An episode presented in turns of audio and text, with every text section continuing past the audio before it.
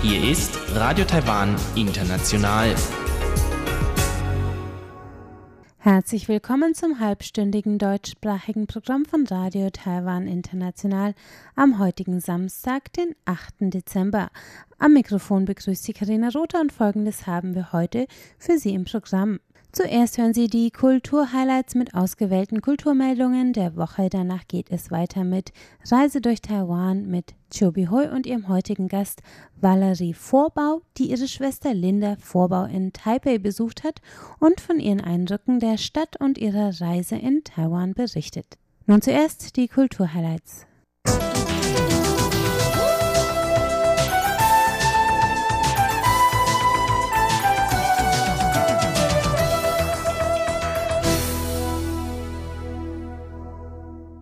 Willkommen zu den ausgewählten Kunst- und Kulturmeldungen in dieser Woche. Heute zu einem Fest des Songshan Kulturparks in Taipei, einer Ausstellung deutscher Künstler im Mokka Taipei, einem Kaohsiunger Schülerchor und dem Altmeister des traditionellen Puppentheaters in Taiwan. Im Songshan Kulturpark im Westen Taipeis hat gestern das größte selbstorganisierte Kulturfest des Parks, das sogenannte Fest der Originalität, begonnen. Eine Woche lang zeigen hier lokale Designer, Musiker und Künstler ihr Können. Dazu gibt es Vorträge, Bastelworkshops und Straßenführungen. Der Songshan Kulturpark ist seit 2011 einer der städtischen Ausstellungs- und Performanceorte, der eine Plattform für die Entwicklung der örtlichen Kunstszene bieten soll. Die historische Anlage wurde 1937 als Tabakfabrik von der japanischen Kolonialregierung erbaut und produzierte noch bis ins Jahr 1998. Als historische Architektur funktionierte die Stadt sie daraufhin um und ernannte sie zuerst zum Taipei Kultur- und Sportkomplex, 2011 dann zum Songshan Kultur- und Kreativpark. Die vielen Designer und Künstler, die ihn heute nutzen, sind auch diejenigen, die das Fest der Originalität vom 7. bis zum 16. Dezember dort gestalten. Das Museum für moderne Kunst Mokka Taipei zeigt seit heute zwei Installationsarbeiten des deutschen Künstlerduo Reich Richter. In einer der beiden Arbeiten The House and the World thematisieren sie die Erfahrung von älteren Menschen, deren Lebensumfeld sich durch Gentrifizierung und Immobilienspekulation in den letzten 50 Jahren verändert hat. Die zweite Arbeit A Million Words Away wird in dieser Ausstellung zum ersten Mal überhaupt dem Publikum gezeigt und besteht aus Aufzeichnungen von der Modern Poetry Ausstellung in Taipei im Jahr 1966, die Einblick in die Anfänge konzeptioneller Kunst in Taiwan bieten soll. Das Künstlerduo aus Deutschland arbeitet seit Jahren im chinesischsprachigen Raum und setzt sich in ihren Projekten stets mit der ästhetischen Dimension menschlichen Erlebens inmitten spezifischer politischer und wirtschaftlicher Gegebenheiten auseinander. Die Mokka-Ausstellung mit dem Titel If you want me to say something, I could say I see an image. Wenn du willst, dass ich etwas sage, könnte ich sagen, ich sehe ein Bild, ist noch bis zum 27. Januar in Taipei zu sehen. Nun etwas Musikalisches. Am morgigen Sonntagnachmittag, den 9.12., wird im Weibo-Ing Kulturzentrum in Kaohsiung der Leo Gay High School Chor zu hören sein. Der Chor gründete sich 2009 nach dem verheerenden Taifun Morakot, der in Taiwan 600 Menschenleben forderte. Im Geiste der Hoffnung und Erneuerung formierte sich ein Chor aus überproportional benachteiligten Schülern in Kaohsiung, der sich auf Ureinwohnerlieder sowie Volkslieder in Hokkien und Hakka-Dialekt spezialisierte. Inzwischen touren die jungen Musiker sogar im Ausland und feiern mit dem morgigen Konzert ihr zehnjähriges Bestehen. Zum Schluss noch etwas für die Jungen und Junggebliebenen. Morgen Sonntag um 14 Uhr gibt es im Taipei Zentrum für Puppenspielkunst eine Aufführung des Großmeisters des Budai-Shi, der traditionellen nordtaiwanischen Handpuppenform, zu sehen. Der über 90-jährige Puppenmeister Chen Shi-Huang wird das traditionelle Stück eine Regenbogenpassage Hong Ni Guang kostenlos mit Budai-Shi-Puppen aufführen. Wer es verpasst hat, kann sich auch die kürzlich in Taiwan erschienene Dokumentation Hong Herze Father, die Chen Xiuhuans Leben und die Budai-Shi-Kunst in Taiwan beleuchtet. Sie hörten die Kultur-Highlights. Weiter geht es mit Reise durch Taiwan und Chobi Hui. Die ist heute im Gespräch mit den beiden Schwestern Valerie und Linda Vorbau. Linda Vorbau studiert derzeit in Taipei und wurde von ihrer Schwester hier besucht. Heute erzählen sie über ihre Eindrücke der Stadt.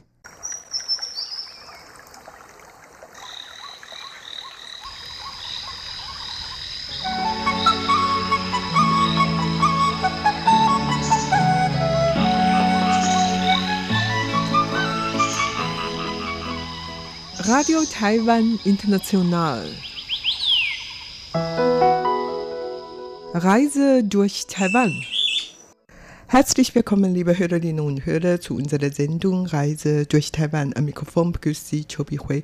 Gäste im Studio sind heute Valerie Vorbau und Linda Vorbau. Linda war schon zweimal bei uns in der Sendung und Valerie ist heute zum ersten Mal bei uns. Ja, hallo Valerie. Hm. Was hat dich nach Taiwan geführt? Ich bin dieses Mal zum ersten Mal in Taiwan oder in Asien überhaupt.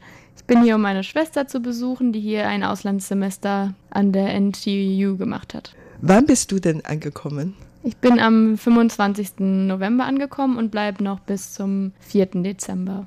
Und Linda hat natürlich die Rolle als Reiseführerin gespielt. Richtig. Ich bin eigentlich aktuell Austauschstudentin an der National Taiwan Universität. Aber ja, jetzt ähm, für die Tage, an denen meine Schwester zu Besuch ist, natürlich hauptberuflich Privatreiseführerin. okay. Valerie, du bist jetzt schon seit einigen Tagen hier in Taiwan. Erzähl mal, was ist dein erster Eindruck also, von Taiwan? Ja, mein erster Eindruck war, dass es sehr überraschend grün ist. Das hätte ich nicht erwartet, als wir da von, vom Flughafen mit der Bahn in die Stadt gefahren sind. Und ich war erstmal überwältigt von den Wäldern, von der grünen Farbe, die man gesehen hat.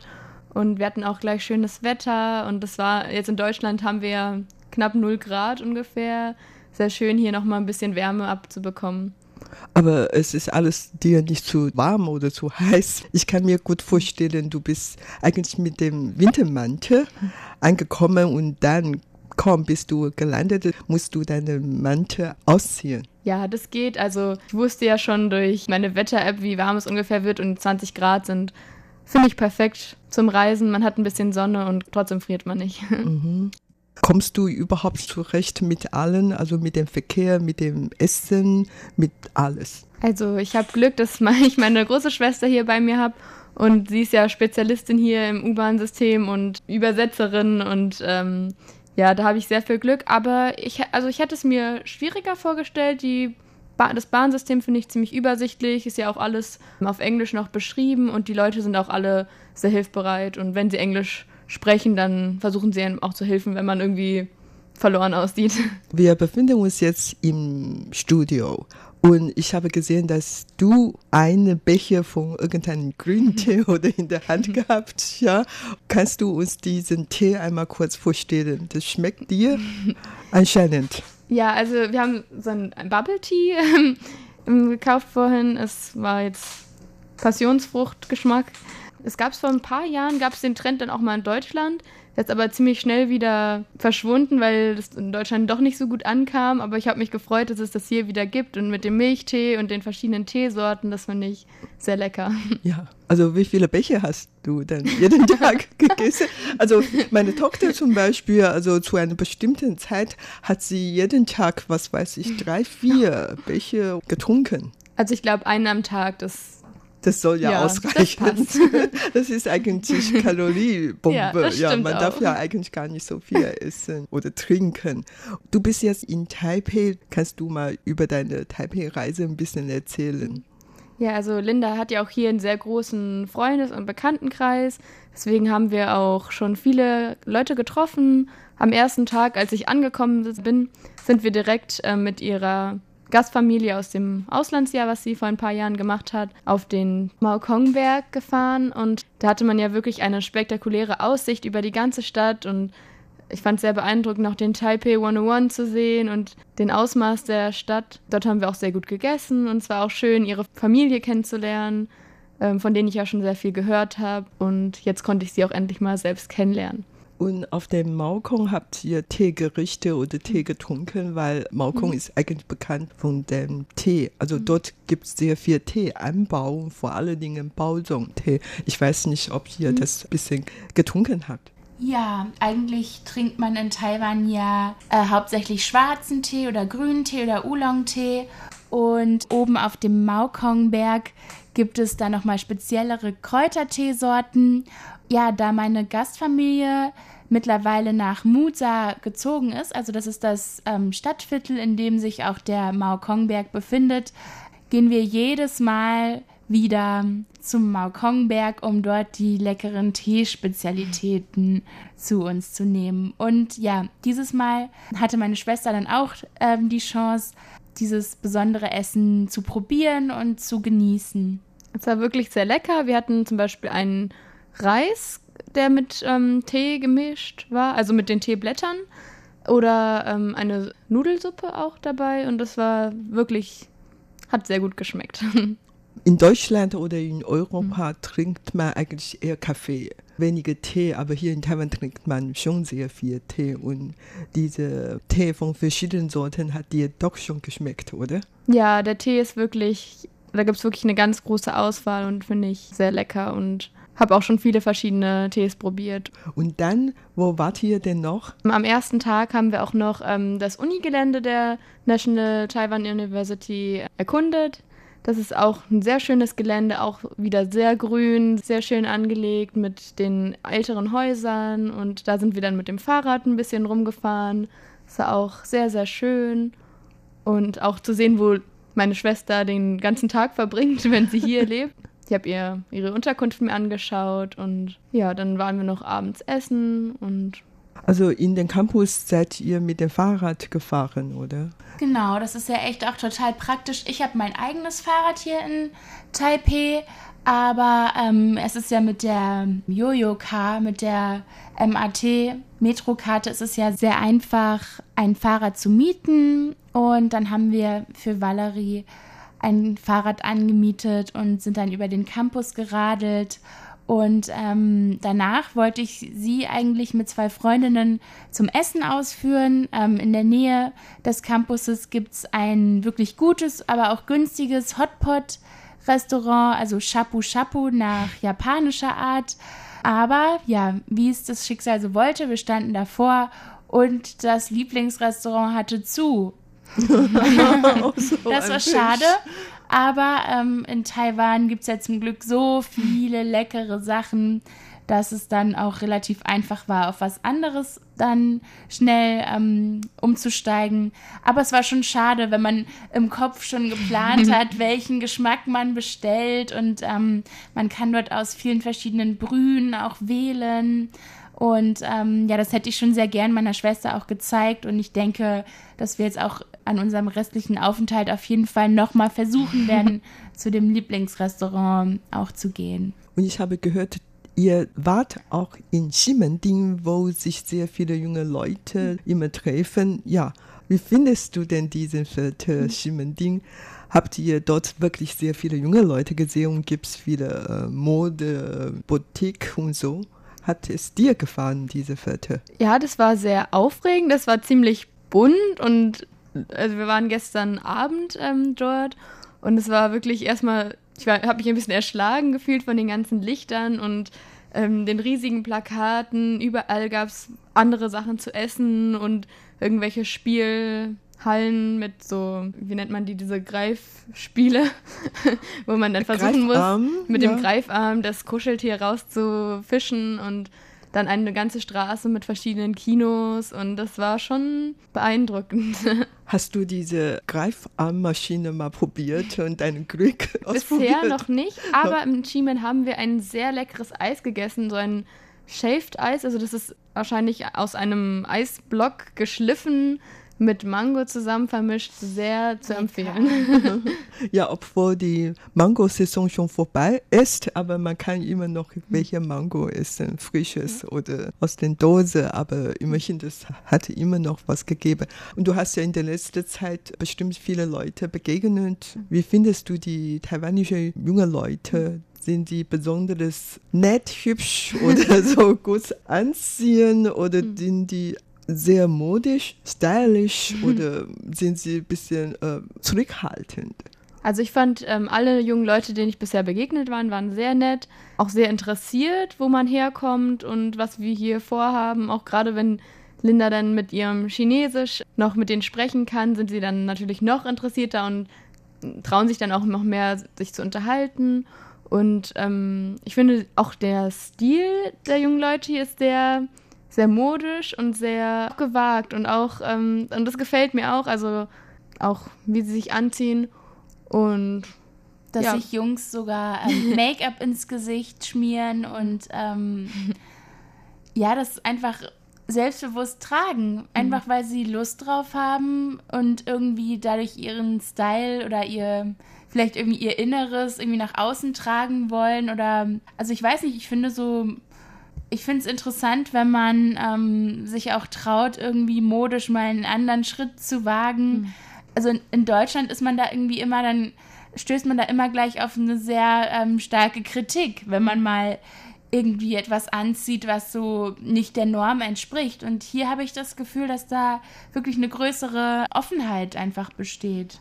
Ja, dem muss ich auch zustimmen. Und man wird gefühlt auch nicht so ganz beäugt und so gemustert wie in Deutschland manchmal, wenn man was anderes anzieht, sondern eher so mal auch mal ein Kompliment gegeben oder so. Ja. Ja, und auch zur Hilfsbereitschaft. Gestern Abend ähm, habe ich Valerie mal so ein bisschen die Nachtclubs von Taipei gezeigt. Na, Club. Und ähm, ja, und wir sind ja gestern Abend relativ spät erst los, weil wir erst noch unser riesengroßes Shaved Eis essen mussten und das hat natürlich etwas länger gedauert. Und ähm, dann hatten wir das Glück, dass wir gerade so noch die letzte Metro bekommen haben. Also es war nach zwölf. Und ähm, dann war aber die Frage, weil um zu den Nachtclubs zu kommen, die sind alle so in der Nähe vom Taipei 101, muss man von der grünen Linie in die rote Linie dann umsteigen. Dann war die Frage, ob überhaupt noch die rote Linie fährt, also ob wir dann überhaupt noch einen Anschlusszug bekommen können. Und dann haben wir gedacht, oh, was machen wir denn jetzt? Und ich wusste auch nicht, wie man das vielleicht googeln kann. Naja, dann haben wir zwei Mädels gefragt, die irgendwie so ganz ortskundig aussahen. Und dann ähm, sind die tatsächlich ähm, durch diese Station gelaufen mit uns, ähm, haben an allen Ecken gefragt, haben dann sogar das Nottelefon benutzt, um zu fragen, ähm, ja, um da irgendwie die, ähm, die Zuständigen äh, von der Bahngesellschaft zu fragen, ob wir dann noch einen Anschlusszug bekommen können. Und ähm, das haben die dann tatsächlich bestätigt und so konnten wir dann da noch hinfahren. Also das war wirklich ein, total, ta- ein totaler Einsatz für uns. Das fanden wir total nett und irgendwie ähm, habe ich auch dann an Valeries Gesichtsausdruck gesehen, so, ja, danke schön und irgendwie wollte sie schon fast so die beiden Mädchen umarmen und die dann, ja, also das ist doch selbstverständlich und Okay, die Leute hier sind wirklich sehr freundlich. Ja. Und sehr ja. zuverlässig auch. Ja. Also, wenn, es wurde gesagt, der, der rote Zug fährt noch und dann ist er auch tatsächlich gefahren. Mhm. Auch gerade in den öffentlichen Verkehrsmitteln, wenn der Zug in einer Minute und 20 Sekunden kommt, oder es da steht, dann kommt er auch tatsächlich. In Frankfurt, wenn ich da, also ich komme hier aus Frankfurt, wenn ich da ähm, manchmal an der S-Bahn stehe und dann steht da zuerst fünf Minuten verspätet, dann doch zehn Minuten und das ist viel unzuverlässiger als hier das, das Bahnsystem. Ich glaube, da können wir uns nochmal eine Scheibe abschneiden. Nein, nein äh, vor 30 Jahren war in Deutschland auch anders. Äh, Damals war ganz pünktlich, aber inzwischen hat es sich einiges geändert. Es hat natürlich seine Gründe, aber tatsächlich äh, in Taiwan sind natürlich die meisten Züge oder Busse schon sehr pünktlich und auch ganz sauber. ja. Ich gehe davon aus, du fühlst dich auch hier in dieser Stadt ganz wohl und sicher. Man Absolut. sieht ja gar nicht so viele Kriminalität oder sowas hier in der Stadt. Also auch in der späten Nacht kann man alleine auf die Straße gehen. Das ist absolut äh, in Ordnung. Absolut. Also man wird auch nicht von der Seite so komisch angequatscht oder so, nur nett, aber nicht, nicht äh, angemacht oder beleidigt oder sonst was. Es war eigentlich, also bisher habe ich mich immer sicher gefühlt, egal wo wir waren, auch wenn wir abends unterwegs waren. Und auch, wie, ja, wie Sie schon gesagt haben, die, die Met besonders die Metro ist so sauber, also da kann man ja fast vom Boden essen. das ist wirklich ähm, beeindruckend. Ihr habt ja ein bisschen Kontakt mit den Taiwanesen. Ähm, du zum Beispiel Englisch die Leute eingesprochen oder hast du den Eindruck, dass die meisten Leute in Taiwan englische Sprache nicht wirklich ganz mächtig sind? Und die Schwester muss immer dabei helfen und zu übersetzen. Meistens hat schon meine Schwester gesprochen, weil es der einfachere Weg ist. Aber wenn ich jetzt mir eine Cola am 7-Eleven geholt habe oder sowas, dann ging das auch super mit Englisch oder selbst wenn da die Sprachbarriere irgendwie war, dann hat, dann hat der Verkäufer den Preis nochmal in den Taschenrechner eingegeben, um mir den zu zeigen oder so. Also das hat bisher gut funktioniert, ja. Mhm. Auch ohne Chinesisch Ja, kann man als Chinesisch. Alleinreisende hier wahrscheinlich noch zurechtkommen. Ja. Ja. Und dann, wo wart ihr denn noch? Habt ihr schon mal einen Nachmarkt besucht? Weil äh, fast alle Touristen besucht schon ein oder zweimal Nachmarkt. Ja, das Interessante ist eigentlich, dass sich Ximending, das Viertel, worüber wir schon gesprochen haben, sich nachts von ja eher so einer kommerziellen Zone mit vielen Modeboutiquen und Restaurants sich nachts in so einen inoffiziellen Nachtmarkt verwandelt. Und gestern hatten wir ja unser Hotel in dem Viertel Ximending. Und ähm, ja, dann abends, als dann die Geschäfte geschlossen hatten, nach 12 Uhr, da war auch die ganze Straße voll von verschiedenen Essensständen. Überall hat's ähm, ja irgendwie gekocht, gebrodelt, gegrillt. Also ganz lebendig war das, so viele Gerüche. Und ähm, einige Leute haben auch Kleider verkauft. Ähm, ja, das war so Valeries erste ähm, Nachtmarkterfahrung.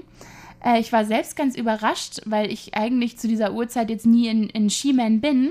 Und ähm, ich fand auch die Atmosphäre auf diesem Nachtmarkt ganz interessant, weil es halt eigentlich kein offizieller Nachtmarkt ist, sondern eher so eine spontane, eher so zufällig wirkende und wahrscheinlich auch inoffizielle und illegale Zusammenkunft von Straßenverkäufern. Heute Abend möchte ich Valerie den größten Nachtmarkt hier von Taipei zeigen. Der ist ja auch hier ganz in der Nähe vom Radio Taiwan International und nur zwei U-Bahn-Stationen entfernt. Und dort an, auf dem Schilin-Nachtmarkt hat man eine ganz andere Atmosphäre, weil die, weil die Geschäfte und die Stände dort fest sind. Ja, dadurch kann Valerie bestimmt nochmal andere Eindrücke sammeln, so. In Ximending, da gibt es dort nicht nur die viele Boutique oder Kinos, Restaurants, Cafés, sondern auch einen Tempel. Also in diesem Viertel gibt es auch einen Tempel und ein sehr schönes rotes Haus. Das ihr die- Rote Haus habe ich tatsächlich wiedererkannt von einem alten Foto von Linda, was sie vor einigen Jahren dort mal gemacht hat. Und ich habe gesagt, ach Linda, was ist denn das Gebäude da drüben? Das kenne ich doch irgendwoher, dieses rote Backsteinhaus. Und dann hat sie mir erzählt, dass sie da auch schon mal früher war. in diesem Haus drin Mhm. findet immer welche Konzerte oder Ausstellungen Genau, statt. ja. Mhm. Und in diesem Tempel in der Nähe hast du den Tempel besucht? Den haben wir noch nicht gesehen, das haben wir uns für heute Abend, Nachmittag noch vorgenommen oder morgen, die Tempel zu besichtigen, weil ich die auch sehr, sehr interessant und spannend finde. Gerade so die alten Gebäude finde ich sehr, sehr beeindruckend.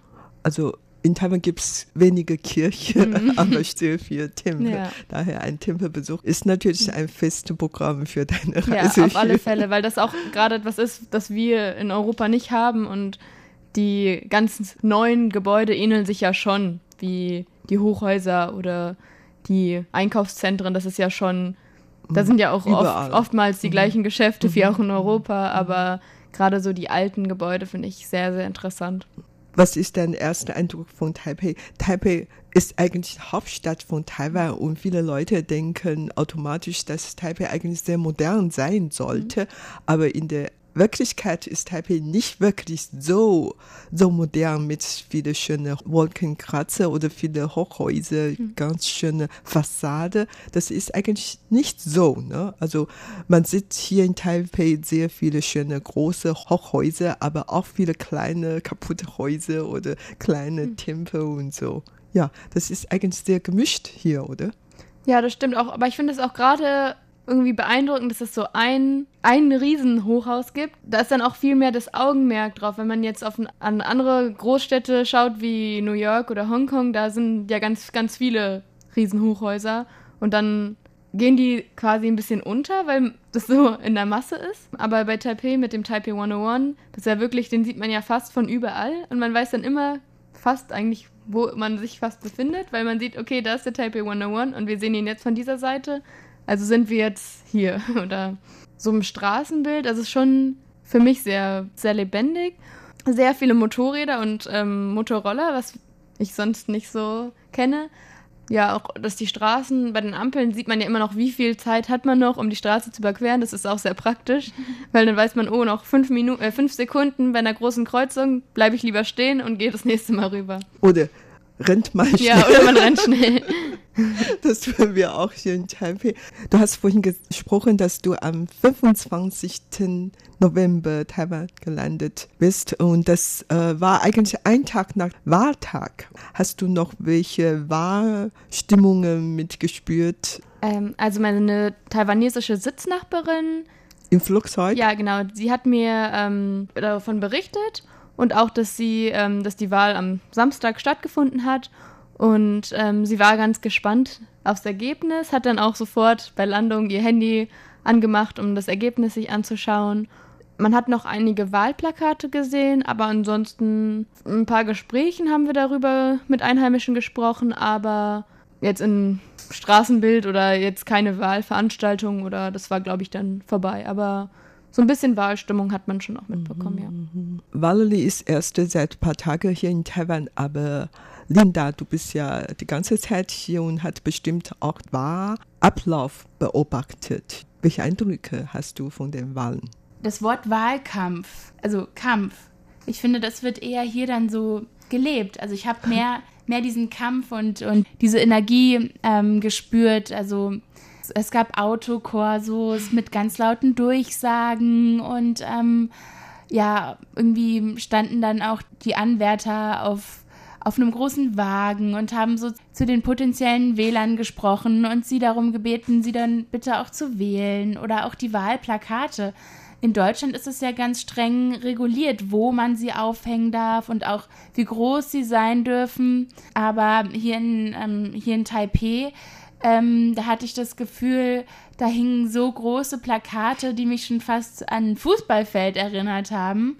Ja, was auch interessant ist, ist, dass ähm, Politiker hier in Taiwan immer auch äh, solche Westen tragen. So als Erkennungsmerkmal ähm, auch für ihre Partei.